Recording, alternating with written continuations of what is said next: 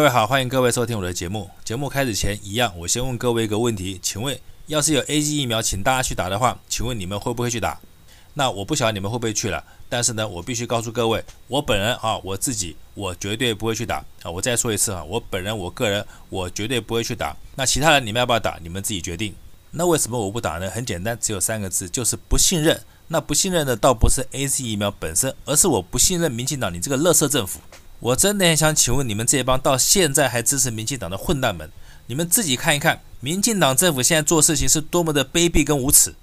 整天都在吹牛，说台湾的防疫做得多好，说台湾的医疗多进步，说全世界因为台湾送了大家口罩以后，全世界多挺台湾，结果呢，挺到最后，台湾一剂疫苗都没有拿到，直到前几天才好不容易弄来，不晓得是从何而来的十几万剂疫苗。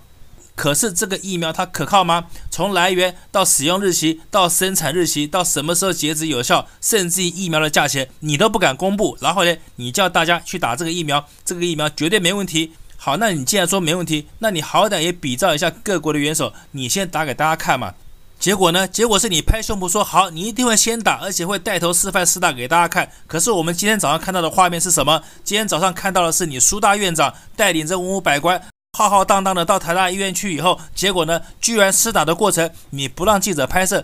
请问不过打个针而已，你有什么见不得人的？难道这个针不是打在手背上，而是打在你的屁股上吗？所以你才不敢给大家拍。我可以告诉你，苏大院长，就算是你那个丑陋的屁股，但是呢，要是你是为了示范如何打疫苗给大家看的话，那我一定也会忍着恶心，忍着想吐的感觉，看完你那个丑陋的屁股被施打疫苗的过程。可是你呢？你有给恶心大家的机会吗？没有，不是吗？这实在不像你的作风。你向来不是恶心不落人后吗？而且不仅如此，当你们又浩浩荡荡地离开台大医院的时候，你的陈大部长在面对记者的质疑的时候，还大言不惭、不耐烦地告诉记者说：“哎呀，这个打疫苗没有什么好作假的。”好，那既然没有什么好作假的，你为什么不敢公开你们施打疫苗时候的过程呢？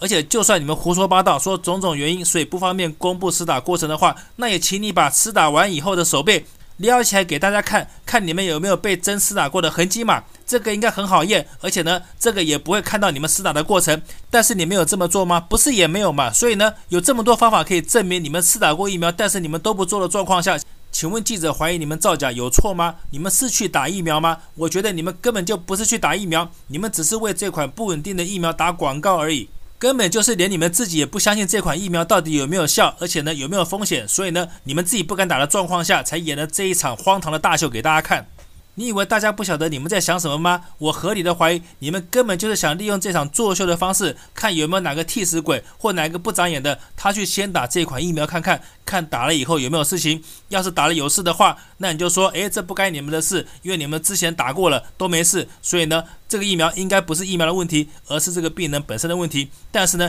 要是打了没事的话，你们一定会争功诿过的争相跑出来抢功劳，说，哎呀，你们看，就是因为我们先打疫苗，所以呢，才带领了全台湾老百姓信任这个疫苗，带动了打疫苗的风潮，所以呢，这个疫苗我们买过来就是有效的，这都是民进党的功劳。你们这种这么简单又粗暴的两手策略，你以为大家都跟你们一样白痴，看不懂你们在做什么吗？所以到现在还支持民进党的你们这帮蠢货们，我前面骂民进党说民进党这政府就是一个下贱无耻、不要脸的垃圾政府，请问我有骂错吗？平常当农产品滞销的时候，你们为了讨好农民，为了骗农民选票，所以呢都争先恐后的跑出来，不管是吃哪一个滞销的水果给大家看。可是为什么这一次这个事关老百姓人命的疫苗，你们却不敢公开试打给大家看？请问你们到底有什么难言之隐，或是你们到底有什么说不出来的苦衷？假如有就说出来呀，只要是实话，我相信老百姓也会原谅你们的。但是呢，你们为什么就不说？而且不但不说，还不敢公布施打的过程。明明人都已经到了医院，知道有大批记者就在等着拍摄你们施打疫苗的过程，可是呢，你们就偏偏不敢公开打给大家看，而且呢，还在从诊间出来以后，大喇喇的告诉记者说，你们已经打过疫苗了。请问一下，我什么都没有看到，凭什么要我相信你们就是打过疫苗了呢？这不就跟你们那个同党的王八鱼一样？他说他跟人家同居，可是却没有发生什么事情。请问大家，民进党这批人说的这些鬼话，你们信吗？所以呢，一样，我合理的怀疑你们根本就没有打，而且呢，不晓得在隐瞒什么见不得人的事情。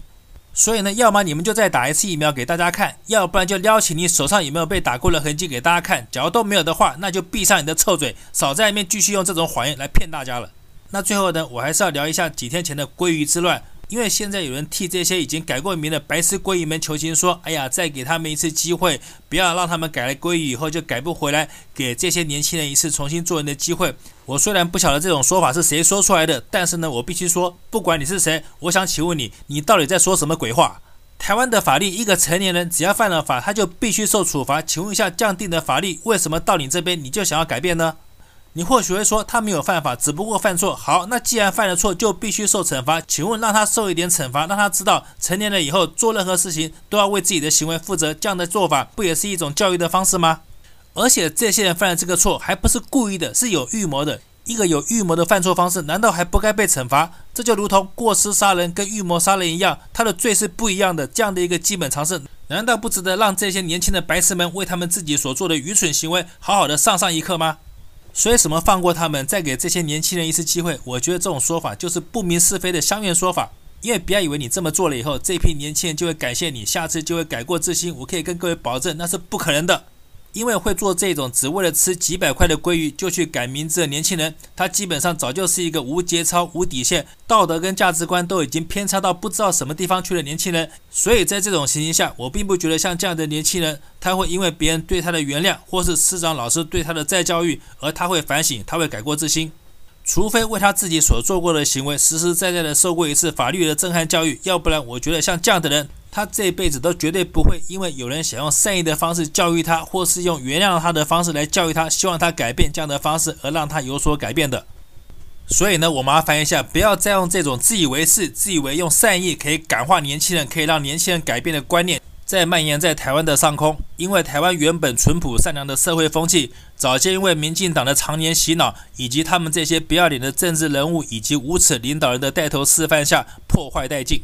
要矫正这股歪风，要导正年轻人因为学习民进党他们这些不要脸的无耻政客，为了拿到自己的政治目的，就可以无节操、无底线，甚至于不择手段的用尽各种方法，只要能够达到目的，什么事都可以做得出来的这种社会歪风。除了用法律重罚重惩这些已经行为偏差年轻人之外，我实在想不出有更好的办法可以让这些年轻人倒回正途了。所以古人说得好，威势可以劲爆，德厚不足以止乱。在这个已经被民进党搞得天翻地覆、搞得世界大乱的台湾社会，假如还不用重惩重罚去惩罚那些做错事情的人，以及去矫正那些必须为他们自己行为负责的人，那请问，不管是台湾哪一个政治人物，或是不管是台湾哪一个人的天下父母，你们又有什么能力或有什么资格再去教育以及要求你们的老百姓以及你们的儿女去做一个守法公民，去当一个好人呢？台湾的社会为什么这么乱、这么糟糕？就是因为连这么简单的道理。就是有人他搞不懂，而且不但搞不懂，还自以为是的以为用谆谆善诱的办法就可以感化年轻人，这样的错误观念才造成的。我这样说大家就明白了吧？好，今天节目做到这边，谢谢各位收听。